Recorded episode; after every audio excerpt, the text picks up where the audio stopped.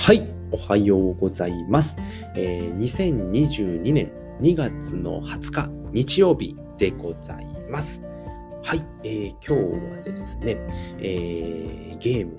ではないんですけれども、今日はですね、えゴックスしないために気をつける3つのポイントということでね、お話をしていきたいと思います。まあ、仮想通貨を触るときにですね、必ず気をつけなくていけないのはゴックス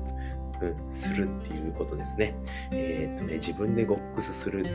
ことって何て言うんだったかな忘れちゃいましたけど、えー、っと、ゴックスですね。とにかくゴックスしないように、あの、気をつけましょうっていうことで、えーとをよく言われることなんですけれども、まあ、そのね、えー、極走しないために気をつける3つのポイントということでね、今日はお話ししていきたいと思います。はい、先にね、3つ言っておきます。1つ目、えー、ウォレットアドレスは必ず確認する。2つ目、わからない英語は調べる。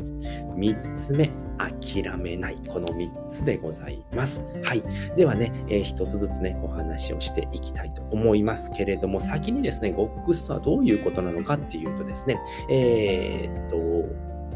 仮想通貨のま送金ですとか 受け取るとき すいません、えー、仮想通貨を移動するときにですね、えーその資金をなくしてしまうっていうことだと思うんですけれども、多分そうです。あの、そういうふうに僕は認識しております。まあそういったことをね、えしないためにどういうことを気をつけるのか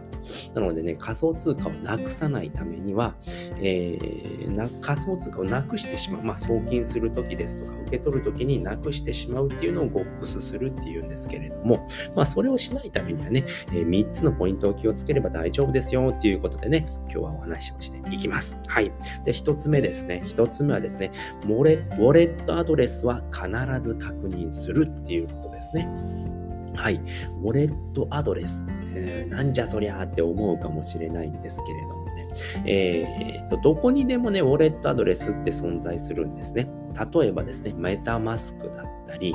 えー、あとは何だろうな、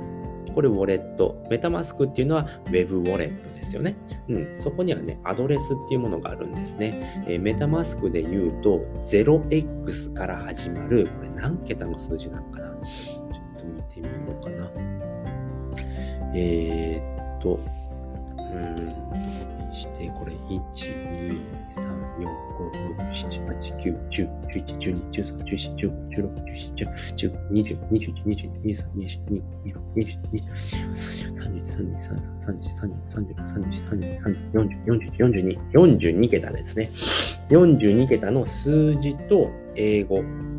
ローマ字ですね、の組み合わせ、まあ、大文字小文字ありですね、の組み合わせのウォレットアドレスっていうのがね、決まってるんですね。一つ一つね、全部決まってます。で、えー、っと、仮想通貨の送金や受け取りをするときに必ずこれが必要になってくるんですね。これを間違えてしまうと、ゴックスします。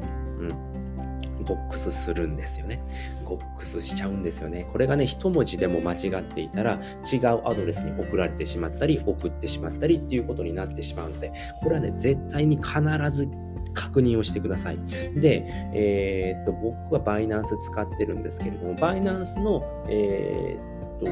バイナンスにある自分の口座にもウォレットアドレスって必ず紐付けられています。紐付けられているというか必ず存在するんですよね。バイナンスだったりビットフライヤーとかね、日本の、えーと、仮想通貨取引所にも必ずアドレスっていうのはあります。そのアドレスさえ分かれば、えーと、その人に送ることができるのですごく簡単なんですけれども、そのね、42桁、メタマスクで言ったら42桁のえー、英数字がありますので、必ずそれはね、確認してください。送るときに絶対確認してください。えっ、ー、と、コピーして貼り付けをしても、確認、1回は確認した方がいいです。1回目に送るときは絶対に確認した方がいいです。それぐらい慎重に初めやらないと、ボックスしますので。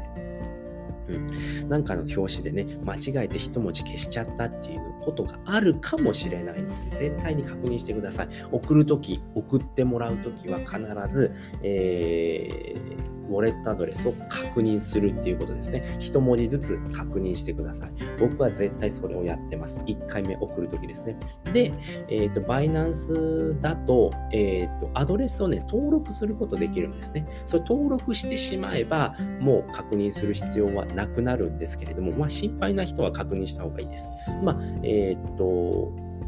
ウォレットアドレスを登録するっていうことは、銀行で、えーと、振り込みをするときに口座の登録とかしますよね。それと同じことなので、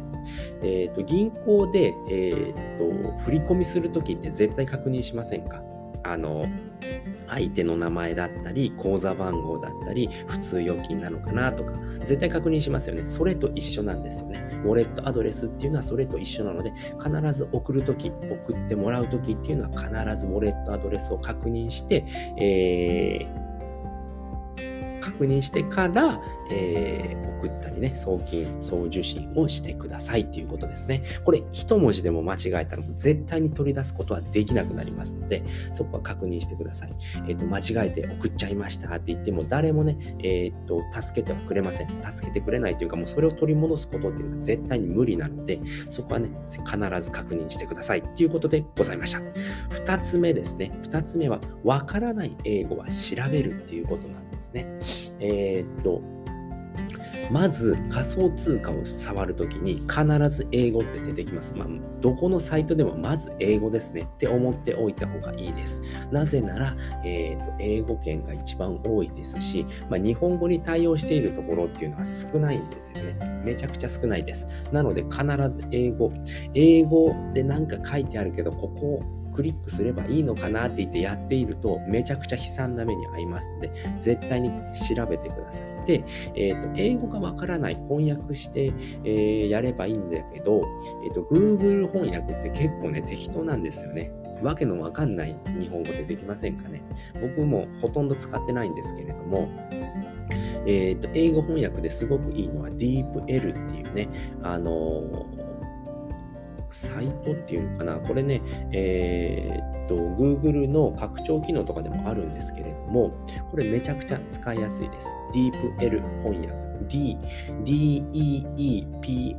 翻訳っていうやつなんですけれども、これめちゃくちゃ使えるんですよね。で、僕はもうこればかり使ってます。これ使ってれば大体の英語わかるんですよね。書いてあるものであればわかります。えっ、ー、と、音声だとわかりません。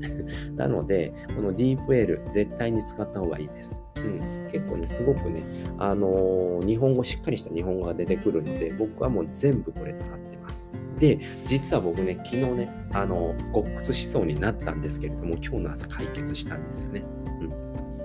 うん、で、えっ、ー、と、3つ目ですね。3つ目はですね、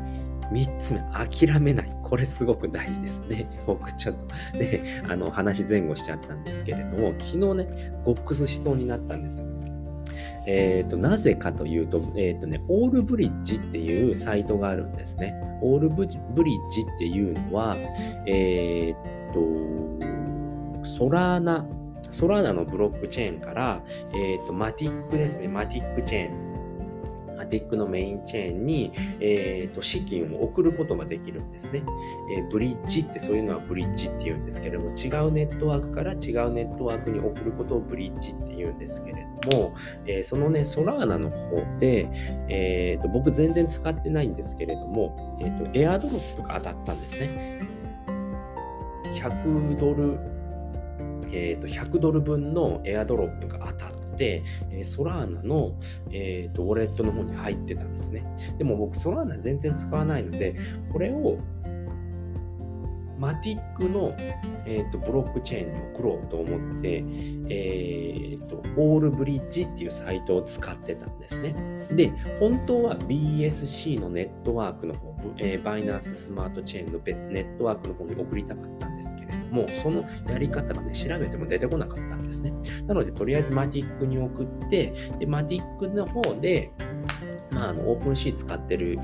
えー、と、ウォレットアドレスなので、まあ、そこで OpenSea のね、資金にしようかなっていうふうで、えー、と、 Allbridge っていうサイトで、えー、 Solana のブロックチェーンの方から、ソラーナから、えー、と、マティックに送ろうとしたんですね。で、やってる途中に、えっ、ー、と、ソラーナの方は、えっ、ー、とね、エアドロップ専用の方で僕ちょっと違うブラウザ広げてやってたんですね。でそこにはマティックのブロックチェーンのあのアドレスですね。送りたいメタマスクのアドレスを紐付けてなかったんですね。で、えっ、ー、と、 Solana を送って、で、 MATIC、MATIC の方の、え MetaMask につなぐときに送ってなかったんで、そこでちょっと一旦ね、停止をした、停止っていうか、キャンセルしたんですね。あの、コネクト、アドレスをコネクトするときにキャンセルしたんですね。あ、 MetaMask ちょっとつなげてなかったなと思って、キャンセルして、えっ、と、 MetaMask を入れて、インポートして、で、えっ、と、やり直そうとしたんですね。で、これやり直そうとしたんですけれども、えっ、と、マティックを、えっ、と、じゃあトランザクションして送りますよっていう時に、めちゃくちゃ時間かかってます。混んでるんですよね、マティックのチェーン。なぜかというと安いから、安いし早いから混んでるんですけれども、めちゃくちゃ混んでるので、ちょっと待っててくださいね。いつもより時間かかってます。で、もしできなかったら、もう一回ね、あのー、ていうの？更新？再読み込みして、えー、とやってみてくださいねっていうふうに出てたんですね。だけど、えー、一向に進まない。で、エラーも出てるわけでもない。で、めちゃめちゃ時間がかかってます。えっ、ー、と、トランザクション見ても、えっ、ー、と、ポリゴンでは見れません。ポリゴン、マティックの方では見れませんっていう風に出てくるんですよね。ああ、これやっちまったかなって、ゴックスしたかなと思って、でもまあ時間がかかっているから、ちょっと待ってようと思って、えっ、ー、と、出かける前にやってたんですね。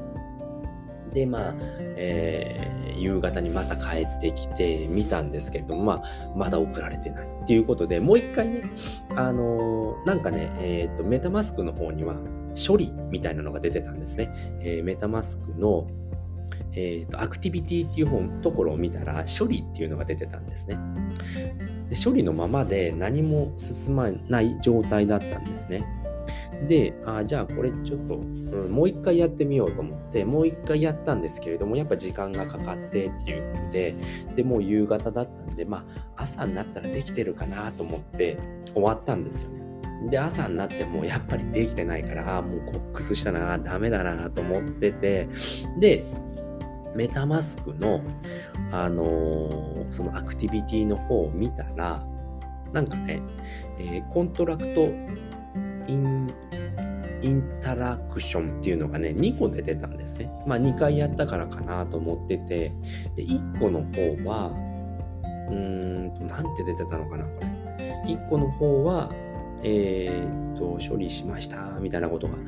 出てたんですけれど、もう1個の方は処理っていう状態で残ってたんですよね。で、処理っていうので残ってて、なんか高速化とキャンセルってあったんですね。だったら一回ちょっとこれ高速化してみようと思って高速化っていうのをクリックしたらなんかね、えー、と高速化するためにはマティックが必要ですみたいな。0.05とかだったかな。0.05か0.005かそれぐらいね、えー、っと、えー、必要になりますみたいなことが出てきたんですよね。うん、これかな。あ、0.006のガス料金がいりますっていうので、えっと、0.006イーサ。イーサなんだ、これ。イーサのガス手数料が、えー、6時46分でトランザクションのキャンセルは試みましたと。で、キャンセルに成功しましたって出てるんですけれども、これをやったらですね、えー、もう一つの方の、あのー、こっちだな。えーと、ガス手数料を6時43分で0.006イーサに増加してトランザクションを再送信しました。トランザクションは確定されましたっていう風になったんですね。もう一つの方が、えーと、高速化したら、えー、これだから0.0038マティックですね。どういう見方かちょっとわかんないんですけれども、まあ、えー、と、高速化してっていう風でやったら確定したんですよね。で、無事、えー、っと、僕はですね、USDT をあのソラーナの方から送ってたので、無事到着したんですよね。85USDT にはなってるんですけれども、ちょっとね、あの、スワップした時に、えー、全部スワップせずに、えーと、ソラーナの方のソルの方で、えー、残しておいたので、まあ、86USDT ぐらい送ったんですね。そしたら85、えーとまあ、ガス代引いて 85USDT 無事到着したので、まあ、諦めないってめちゃくちゃ大事なんですよね。もう昨日調べまくったんですけれども、できなくて、でも諦めていて、えっ、と、今日の朝ね、のこの最後のね、高速化っていうのをやってみたら、無事確定することができたので、この3ポイントですね、必ず守れば、ゴックスはしないで、今のところ僕はゴックスしずにできていますので、絶対に諦めないっていうことが大事でございました。はい、ということで今回はですね、ゴックスしないために気をつける3つのポイントということでね、話をさせていただきました。えー、1つ目はですね、えー、ウォレットアドレスは必ず確認する。送受信の際ですね、必ず確認する。2つ目は、わからない英語は適当にしない。必ず調べましょうっていうことですね。で、3つ目は、諦めない。諦めたらそこで試合終了ですよってよく言われますよね。うん、安西監督のね、えー、安西先生の言葉なんですけれども、本当に、ね、諦めたらもう本当にそこで試合終了でしたけれどもね、今回ね、僕は高速化っていうことをして、無事ゴスゴックスせずに済みましたっていうことでございました。はい、ということで今回はね、この辺りで終わりたいと思います。えー、最後まで聞いていただいてありがとうございました。バイバーイ。